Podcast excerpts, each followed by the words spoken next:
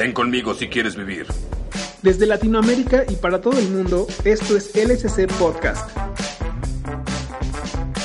Un sonido para los locos y para los cuerdos, los santos y los pecadores, los creyentes y los ateos. Un lugar en donde la fe no se defiende, sino que se disfruta. Bienvenidos al podcast de la conversación en curso.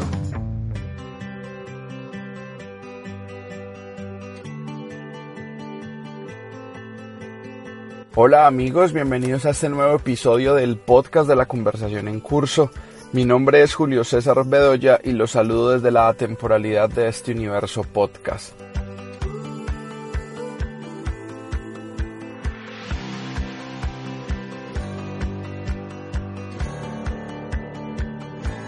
Pues muy bien amigos, muchas gracias por estar aquí con nosotros. En esta oportunidad queremos hablar de un tema que ha venido siendo controversial en medio de nuestra sociedad y es sobre el rol que debe desempeñar o más bien sobre el rol que está desempeñando la iglesia en nuestras sociedades. Y digo esto porque muchas de las personas que estamos vinculadas a organizaciones divergentes de la iglesia normal o del evangelicalismo dominante, hemos salido de las iglesias tradicionales porque hubo algo que nos descorazonó, hubo algo que rompió nuestra confianza o hubo algo que nos decepcionó. Y es que ejemplos hay muchísimos para poder decir que seguir en una denominación sin criticar o ciegamente, pues hombre, es muy complicado porque es que no nos la están dejando nada fácil. Y me refiero a los múltiples casos en los que se está viendo envuelta la iglesia en los últimos días. Y por iglesia no me quiero referir, no me quiero referir a una denominación en particular, sino a la comunidad en general de creyentes. Podemos ir desde la Iglesia Católica con sus miles y miles de casos de abuso sexual a menores de edad, que por Dios bendito esto le rompe el alma a cualquiera. Y podemos pasar por las denominaciones evangélicas donde pareciera que lo único que importa es acumular dinero y crear los templos más super wow y recolectar la mayor cantidad de dinero y comprar aviones privados y mejor dicho, ejemplos hay muchísimos, pero lo que pasa es que esos ejemplos están afectando durísimo a la sociedad porque las personas que ven esto desde afuera se están argumentando aún mucho más para renegar de Dios, para renegar de la iglesia, para renegar de la fe y hasta cierto punto yo me atrevería a decir que tienen razón. Podemos ver que las iglesias en nuestros países están siendo reconocidas por cosas muy tristes. Por ejemplo, acá en Colombia recientemente hubo un proceso para poner fin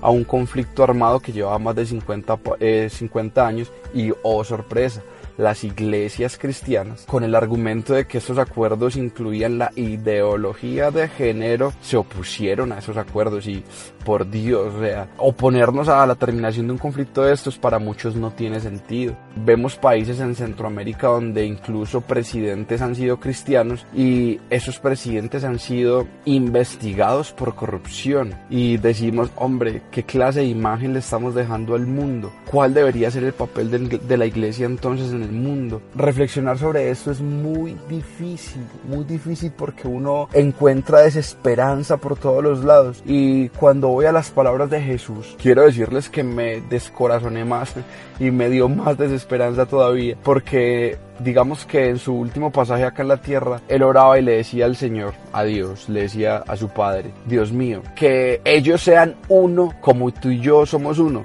Yo decía, no, Señor, ya apague y vámonos porque ese objetivo de ser uno como tú eres con el Padre ya no, está muy difícil. Lo que vemos todos los días es que hay más división, es que hay más desunión, es que hay, hey, es que yo soy el que tengo la verdad, hey, es que yo la tengo más grande, hey, es que mira, tienes que venir conmigo, eh, hey, es que ese es el camino incorrecto, hey, es que vos vas directo para el infierno y caramba, no veo esa unidad por ningún lado y cuando muchos creen que esa unidad debería ser uniformidad, yo digo no, la unidad debería involucrar que las diferencias puedan convivir, la unidad debería involucrar que la tolerancia pueda reinar y me parece muy bonito porque esa unidad Jesús logra convertirla al final de su discurso en un que se amen como tú y yo nos amamos y lo que me hace ver es que en la unidad no prima tanto la uniformidad ni que lo que pensemos esté bien, sino que en últimas nos amemos. A eso queremos apuntarle en la conversación en curso, queremos tratar de encontrar la mejor manera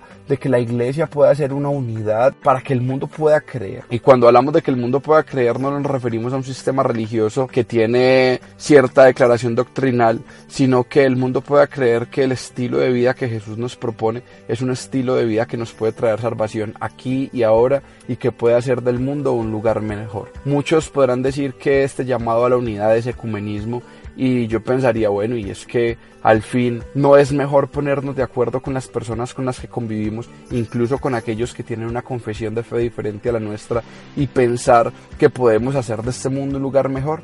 Quizás cuando comencemos a caminar de la mano de aquellas personas, quizás cuando comencemos a vivir en unidad y quizás cuando comencemos a, a, hacer eco de las palabras que Jesús tuvo con nosotros de que fuéramos uno, quizás allí en medio de que nos estemos amando podremos ver que el reino de Dios se acerca más a nosotros. Pero pues bueno amigos, esto es una pequeña introducción de lo que queremos hablar el día de hoy. Como siempre, aquí la dejamos picando. Entren ustedes y rematen de cabeza. Déjennos saber sus comentarios y lo que piensan. Y muchas gracias por escuchar. O logras ser feliz con poco o no logras nada. Esa es la historia que estamos siguiendo de cerca porque día a día hay nuevas. El movimiento Times Up, apoyado por más de 300 actrices.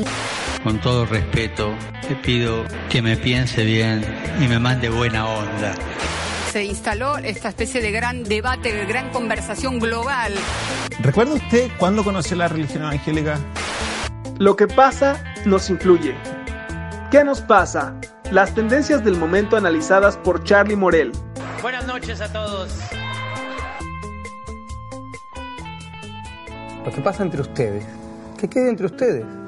Sacar fotos o videos de un momento íntimo sin el consentimiento de la otra persona es violencia. Y aunque ella hubiera aceptado hacerlo, puede no querer que lo compartas con nadie. Si no quiere, no lo podés hacer igual.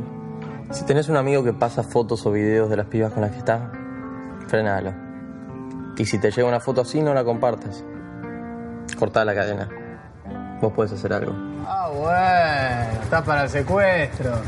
¿Sabes todo lo que te haría? ¿Eh? Boludo, pará un poco, pará un poco. Para, ¿qué para? Mira lo que es eso. Ah.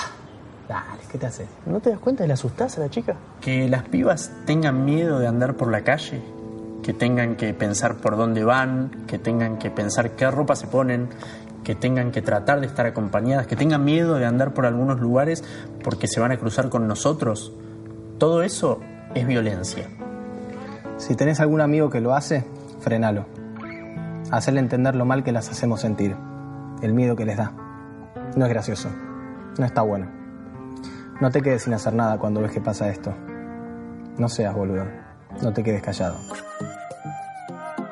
Hola, ¿cómo están? Muy pero muy bienvenidos a esta sección del podcast que se llama ¿Qué nos pasa? Soy Charlie y en estos minutos lo voy a acompañar para tratar de ver algunas tendencias que ocurrieron en las redes sociales, en las noticias. Y lo que ocurrió en, esta semana es un hashtag que fue viral en todas las redes sociales, en todas las plataformas, que se llama el hashtag Cambia el trato. ¿En qué consistió? Fueron tres spots que recrearon situaciones que se ven del día a día y del maltrato, al, el acoso callejero, la violencia doméstica y la violencia digital a la cual las mujeres están sometidas. Avon es una compañía que fue la que junto al Instituto Nacional de las Mujeres de Argentina eh, llevaron a, estos anuncios a que se puedan a que se puedan viralizar. La temática es prácticamente la misma, son tres anuncios, siempre son con protagonistas hombres, en el cual uno es el acosador y el otro es o el acosador o maltratador y el otro es el que le hace ver que lo que está haciendo está mal y que, bueno se replantee de alguna manera ese comportamiento. A mí me pareció me llamó la atención, primero me, me, incomodó realmente como hombre, porque son situaciones que generalmente nos, a los cuales nosotros siempre estamos expuestos. Tenemos grupos de amigos en los cuales se charla, se habla, grupos de WhatsApp en los cuales comparten imágenes y me incomodó realmente, a tal punto de que no sabía si compartirlo o no, porque por ahí uno comparte cosas que realmente, eh, que realmente las hace y las hizo y todos estamos expuestos a esto. Pero capaz que no era, lo que está bueno de la movida es que no fue, no era el, no era el lema esto de hacelo, eh, compartirlo y sentite y no te sientas identificado. Todo lo contrario, si te sentís identificado y lo hiciste, compartilo, porque, porque entonces quiere decir que, estamos generando incomodidad. Y eso es lo que, lo que a mí principalmente me llamó la atención, me incomodó. Después eh, escuché algunas opiniones por ahí en Twitter que decían, bueno, pero estos son los feminazis, los el feminismo, los que te llevan a, a ver este tipo de cosas, no le den mucha pelota. Y realmente yo no puedo entender cómo existe algún sector de gente o algunas personas que, que meten a todos en la misma bolsa, algún sector por ahí un poco más conservador dice, bueno, estos son feministas, son zurdos, son de izquierda, son reaccion, eh, reaccionarios, son ateos. Eh, es como meter a todos en la misma bolsa y, y, creer que lo que por lo que luchan o el cambio o cambiar el trato tiene que ver con un estilo de vida que, que incluya todo eso. Y para nada yo estoy de acuerdo. Desde el lado del cristianismo, que yo me, considero una persona cristiana o seguidora de Jesús, creo que, que, los valores que precisamente Jesús y el cristianismo y lo que él vino a pregonar es esto de eh, igualdad, esto de eh, lucha hacia los más débiles, hacia los más desprotegidos. Así que quiero mm, dejarte esta reflexión, estos videos que lo puedes encontrar con el hashtag cambia el trato, así que eh, míralos, compartilos y reflexiona con él. Te mando un abrazo. La conversación en curso, donde la pregunta no es la excepción, sino la regla. Nos rodea, nos habla, nos atraviesa, nos sostiene. Podemos escucharla en una canción o verla en una película, saborearla en una comida o disfrutarla al aire libre. Y cuando otro también la experimenta, entonces se produce la magia. Es la mística, cuando lo eterno se hace presente en lo cotidiano. Con Dani Aramayo. ¿Quién construyó Tebas? La de las siete puertas. En los libros aparecen los nombres de los reyes. Arrastraron los reyes los bloques de piedra. César derrotó a los galos. No llevaba ni siquiera un cocinero. Felipe de España lloró cuando su flota fue hundida. Nadie más lloró. Federico II venció en la guerra de los siete años. ¿Quién venció además de él? Cada página una victoria. ¿Quién cocina el banquete de la victoria? Cada diez años un gran hombre. ¿Quién paga sus gastos? Tantas historias, tantas preguntas.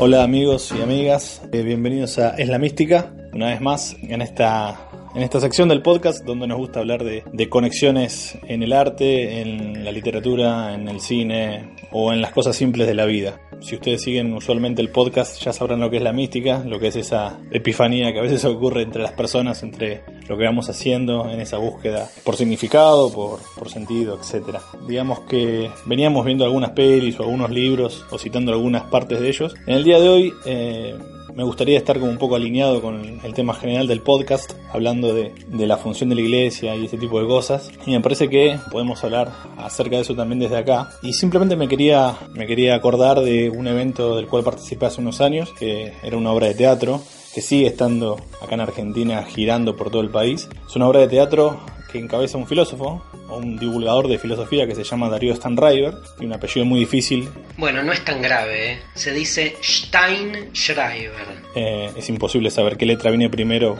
y qué letra viene después, simplemente se llama Darío Stanriver, voy a decir. Y su espectáculo se llama Desencajados, Filosofía y Música, y tiene algunas versiones de filosofía y rock, y bueno, la cuestión es que Darío es un divulgador de filosofía excelente y, logró llevar la cuestión filosófica y temas de profundidad, de, de, pensamiento, de reflexión a espectáculos teatrales, musicales, etc. Y me pasó precisamente hace unos años cuando fui a ver esta obra llamada Desencajados, de que me voló el cerebro.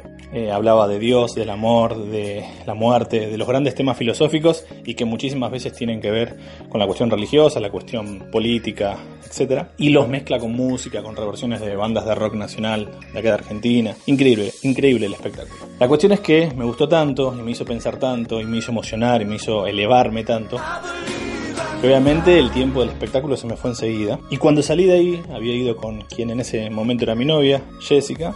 Salí de, salimos de ahí y yo le dije, esto es lo que me gustaría que me suceda en una iglesia. Digo, este viajar, este transporte hacia un lugar indescriptible, este hablar de cosas que realmente tienen peso y que resignifican eh, la vida. Me gustaría que ir, que ir, a una iglesia signifique ir a algo imperdible y no a, a algo que voy en busca de, de, mejorar mi vida, digamos, en términos materiales o en términos de poder. Me gustaría que ir, ir a una iglesia signifique sentarme a escuchar una reflexión y que haya un turno también para decir lo que a mí me parece y escuchar una apuesta en común o no. Tal vez terminamos si no tenemos una apuesta en común, pero nos expresamos. Me gustaría que ir a la iglesia signifique que te huele el cerebro lo que, lo que se está proponiendo, que sea realmente revolucionario en términos por lo menos intelectuales. Y no me refiero a que la iglesia se vuelva un estudio teológico o filosófico o sociológico, sino que precisamente sin irse a ese extremo, pero que incorpore la iglesia, el accionar religioso, incorpore eh, herramientas de otras, de otras disciplinas y de otras ramas del conocimiento del ser humano, artístico, científico, lo que sea, para crear, digamos, espacios donde las personas puedan crecer, liberarse, pero de verdad, ¿viste? No, no con el chamullo, acá en Argentina chamullo es mentira, no con el chamullo de,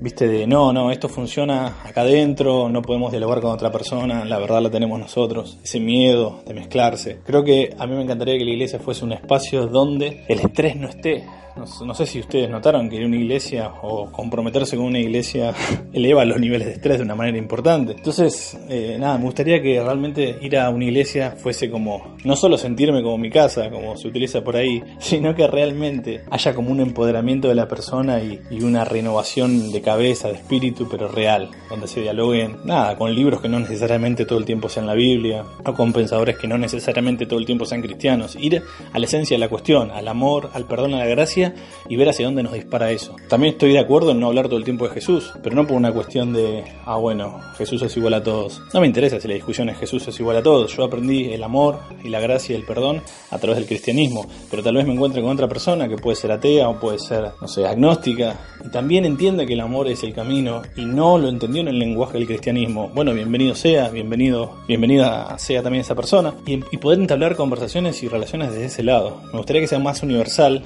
el espacio religioso, y con esto no me refiero al culto de Iglesia Universal eh, conocido, eh, me refiero a, a, realmente abrir el juego, que sea una cuestión mucho más humana, espiritualmente humana, o humanamente espiritual, como se quiera llamar. Así que para mí, ir a la iglesia debería ser como ir al espectáculo de Darío Stanriver. Parece, parece una publicidad de esto, pero no lo es. No lo conozco a Darío y no creo que me dé nada de dinero por promocionarlo, pero realmente creo que vale hablar de este tipo de cosas cuando están todavía vigentes, ¿no? Que eso lo vale. Si en algún momento alguien tiene la oportunidad de ver ese espectáculo en alguna parte del mundo, se lo recomiendo. Y si no, bueno, googleenlo o pónganlo en YouTube, a Darío Stanriver, filosofía, y tiene disertaciones reflexiones y tuvo programas de televisión muy buenos como Mentira la Verdad. Bueno, nada, me parece que ir a la iglesia debería ser una voladura de cabeza, que te dé herramientas de verdad, que te abra, te abra la cabeza y el corazón y que no te encierre en una línea de pensamiento y que te dé la libertad de abandonar también esa propuesta. Que no sea una cuestión de sellar a la persona y que salgan personas en un sistema fordiano, todas iguales, igual vestidos, igual de pensamiento, igual de gestos, de reacciones. Creo que la iglesia debería ser otra cosa y me cuesta pensar en qué momento fue otra cosa y ojalá algún día lo sea. Bueno, muchas gracias por todo. Esto fue Es la Mística, tal vez un poco medio extraño, pero quería hablar de, de esta temática porque realmente me sentí lleno de mística cuando fui a ese lugar, a ese espectáculo y fueron dos horas de las mejores que invertí en mi vida, me parece. Así que bueno, les mando un abrazo a todos y nos vemos la próxima. Un artículo, un video, un tema, muchas opiniones. Pero también una Realmente a mí no me gusta la Así forma que para no que se me- meten en esa problema posición de- del hombre. Conversaciones en curso. Porque la fe también usa WhatsApp. Es una época en donde uno logra ver que pese a muchos intentos de acabar con las religiones, especialmente con el cristianismo, eh, las iglesias cristianas en general, tanto la tradicional como tradicional o católica como la- muchas ramas protestantes, han adquirido o conservan bastante poder y como esto se manifiesta muchas veces, muchas veces en abusos, ¿no? Abusos sexuales a niños, abusos económicos, incluso personas necesitadas y como recientemente este poder se ha visto reflejado sobre todo en la arena política en la que muchas iglesias han contribuido al éxito de muchos candidatos de ultraderecha en países de Latinoamérica y también en Estados Unidos. Ante este panorama uno se pregunta si este es el papel que en efecto la iglesia debería desarrollar en la sociedad. Desde el principio el cristianismo ha querido ser un motor de cambio, pero este es el cambio, estos son los cambios, estas son las contribuciones que debería hacer y pues incluso nace la pregunta de si este es el tipo de cambios que va a hacer, si quizá no convendría más que la iglesia se quedara en un área privada, ¿no? En, en la que cada creyente a su elección, cada individuo a su elección, asuma la religión o ciertas creencias para sus desarrollos personales, existenciales o qué sé yo, o si en realidad va a afectar a la sociedad y puede contribuir en algo a la sociedad, pues de qué manera puede hacerlo, porque al menos esta parece no ser la manera correcta. Contrario a lo que dice Fernanda, yo considero que estamos evidenciando que la iglesia está experimentando una escasez de poder, está viuda de poder. En Latinoamérica hemos visto cómo la iglesia ha estado aliada a los poderes desde mucho tiempo atrás. Las dictaduras en Argentina y en Chile fueron respaldadas por ella. En Colombia los sectores más radicales de la iglesia fueron conservadores y no permitieron el ingreso de los protestantes sino hasta entrado el siglo XX. Entonces todos esos coletazos que estamos viendo donde la iglesia quiere imponer su forma de ver sobre una sociedad que es plural y diversa, me parece que son más bien síntomas de la viudez de poder que está experimentando la iglesia. Yo veo varias cosas que nos llevaron a, a poder a congregarnos ahora, a empezar a congregarnos en las calles y salir un poco de la estructura esa cristiana, tanto evangélicos como católicos tenían, eso de, solamente pertenecer a un cierto círculo ahí vicioso, digamos, religioso, y nos llevó a hacer, a hacer un plan de acción, digamos, y darnos a conocer a la sociedad, por así decirlo, por todas las cosas que están sucediendo. Lo que ocurre es que con esta movilización, que fue producto de varias cosas, como ser, qué sé yo, en Argentina el aborto, o en otros países seguramente la comunidad LGTB y manifestaciones en contra, digamos, lo que ocurre es que ahora los evangélicos pasamos a, hacer cosas que antes no las hacíamos, o a decir cosas que antes no las decíamos. Por ejemplo, ahora resulta que está bien juntarnos con los católicos, antes estaba mal, en pos de una manifestación, en pos de una lucha. Eso también lleva a que la sociedad o los medios de comunicación no puedan identificar, por ejemplo, cuando eh, el- si, si todo el sector o todo el arco evangélico está representado en tal o cual idea. Hay, un, hay una masificación del, del evangelicalismo y una totalización del discurso, digamos. Resumiendo también lo que decía Julio, me parece importante esto de decir eh, los cristianos perdieron, perdieron el poder. A mí me parece que se lo arrebató la calle, en este caso digo la calle, digo las movilizaciones, las marchas, eh, lo- los otros espacios, digamos, le- colectivo de gente y, nada, como, como la iglesia se siente vacía o, dañada por toda esta cosa que está haciendo, los obligó a salir a la calle, es decir, a, tomar otro tipo de medidas que un poco los cristianos estaban relegados a esa cosa de decir no nos metemos en política, no discutimos de tal o cual cosa, no hablamos de esto. Entonces creo que los empujó a, a tratar de empezar a hablar de ciertas cosas que antes no se hablaban. Y esto me parece bueno, me parece copado, me parece bien. Eh, digo, eh, cada uno debe tener su opinión, más allá de que seas ministro, ordenado, pastor, no, no quita de que tengas tu opinión y me parece que, que en ese caso la- la- esto, esto de movilizarse los llevó también a, meterse en ese, en ese barro y jugar un poco el, rol que tiene que jugar. Ahora cada cristiano deberá, creo, formar parte de algún espacio en donde se sienta representado con sus ideas. Yo creo que más allá de que la iglesia esté perdiendo poder, se está posicionando de nuevo en la silla de poder histórica que ha tenido en épocas anteriores, eh, al menos en Latinoamérica. Y como mencionaba Fernanda, yo creo que también lo que pasó en Estados Unidos es un claro ejemplo de que la iglesia, la ultraderecha conservadora, está en su mayor auge. Yo lo hablo por mi país, en Guatemala. El presidente electo fue precisamente electo. Él no tenía experiencia política, no había hecho nada en política anteriormente y fue electo simplemente porque, porque se declaraba cristiano y hablaba bonito, ¿no? Entonces, como que todas las iglesias evangélicas y todo volcaron su apoyo a él y toda la gente entonces empezó a votar por él y ahora es presidente con contra cualquier probabilidad. Fue lo mismo que pasó con Trump y yo sí no no veo que esté perdiendo poder la iglesia, veo que está incrementando su poder y está poniendo sus tentáculos en el área política, está poniendo sus tentáculos incluso en el área artística. Yo creo que ustedes también conocen el tema, pero por ejemplo aquí en Guatemala pasó algo inconcebible, realmente fue hasta ridículo porque se discutió en el Congreso Congreso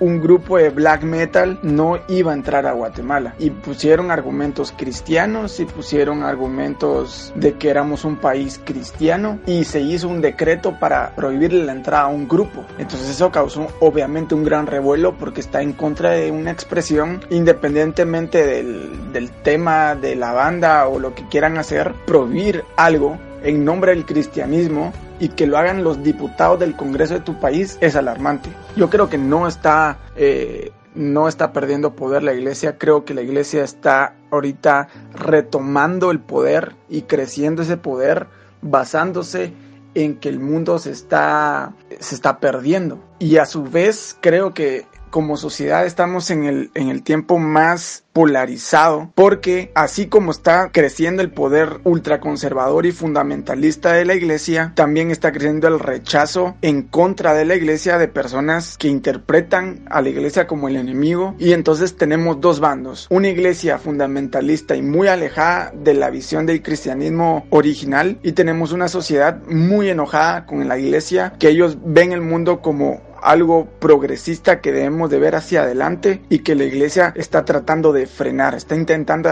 frenar ese, ese progreso. Entonces a mí, para mí la pregunta es, ¿en dónde quedamos los que no somos ni de un grupo ni de otro? Pues amigos, hasta aquí bien, yo creo que es un mini diagnóstico lo que hemos podido decir, pero la pregunta queda en el aire. ¿Cuál es el rumbo que debe tomar la iglesia? ¿Ustedes qué piensan que debemos hacer como cristianos? ¿Para dónde cogemos? ¿Qué agarramos? ¿Qué hacemos?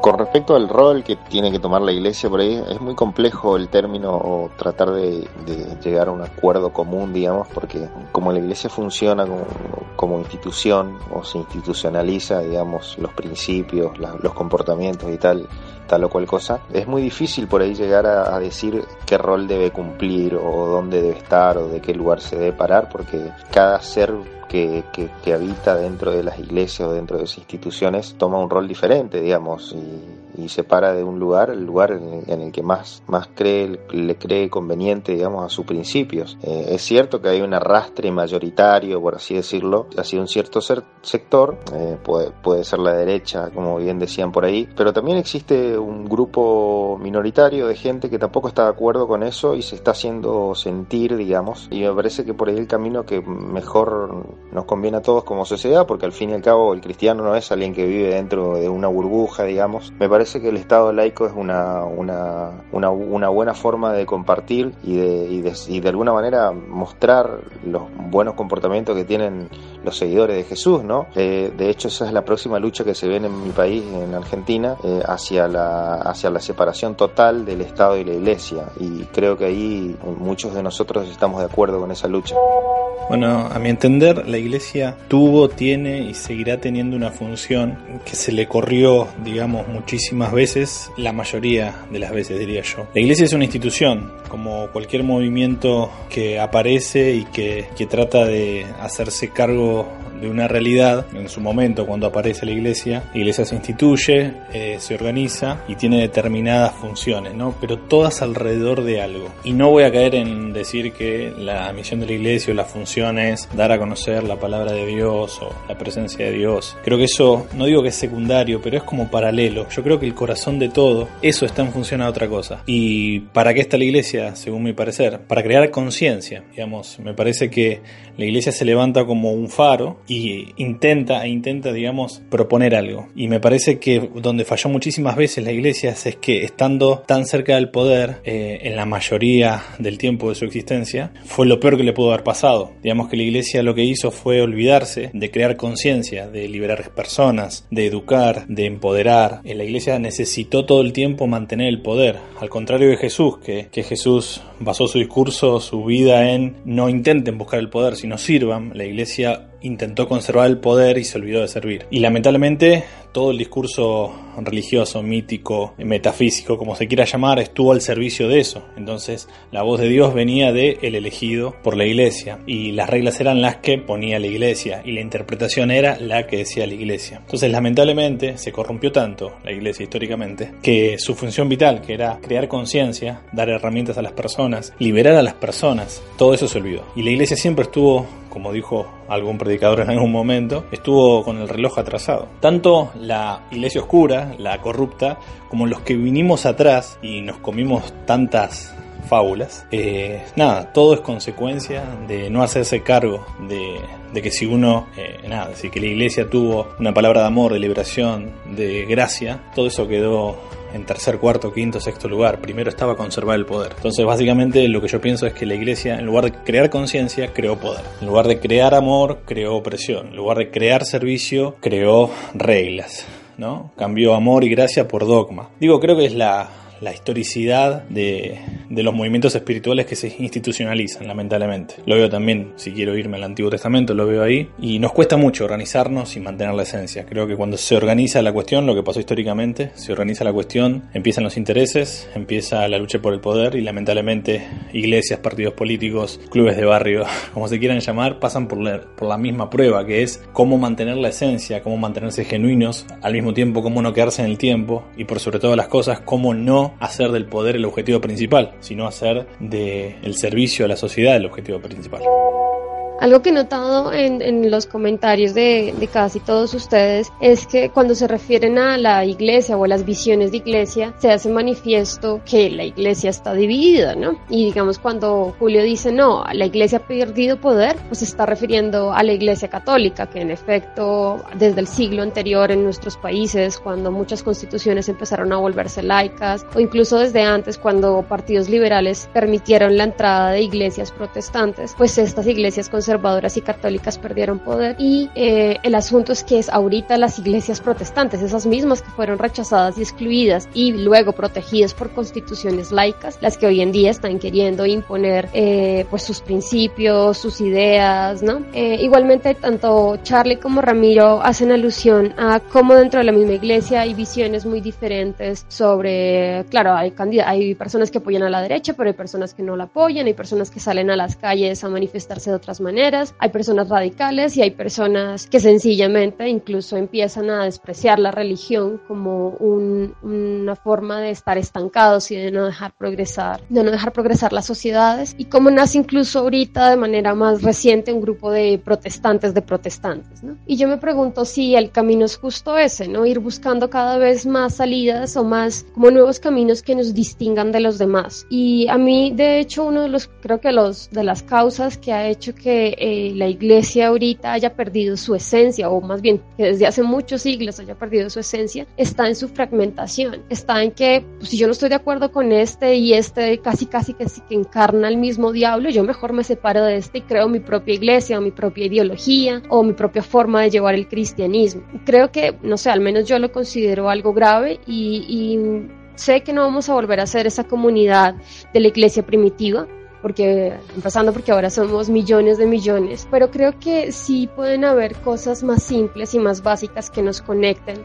más allá de ciertos dogmas o de ciertos de ciertas alianzas políticas, de ciertas búsquedas o pérdidas de poder, eh, porque eso es difícil. Hoy en día pues, es como intentar controlar que todas las sociedades o todas las naciones tengan un mismo principio político. Pero digamos lo que hacen instituciones como los derechos humanos es pues intentar vigilar que pese a las diferentes ideologías hayan principios básicos que se respeten. Y yo siento que con el cristianismo a mí me parece que lo ideal sería volver a ciertos principios básicos, principios que están ahí en el Evangelio, principios que como decía Ramiro son enseñados por el Cristo hecho hombre aquí en la tierra, su ejemplo de amor, su ejemplo de justicia. Y quizás esto tampoco es que sea un camino fácil, pero siento que es un camino quizá un poco más fácil que continuar con la fragmentación que tanto daño le ha hecho a la iglesia. La conversación en curso. Disfrutando la fe.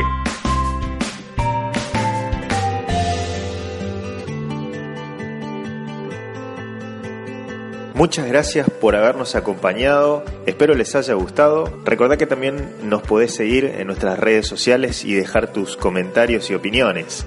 En la editorial, desde Colombia, Julio César Bedoya. Es la mística con Dani Aramayo desde Argentina. Quien les habla estuvo en ¿Qué nos pasa? También estuvieron en la mesa de debate Ramiro Morales desde Guatemala, Fernanda Rojas desde Colombia y Paco Larios también estuvo con nosotros desde México. En la edición desde Argentina, Roberto Sánchez Balín. Hasta la próxima amigos. Hasta la vista, baby.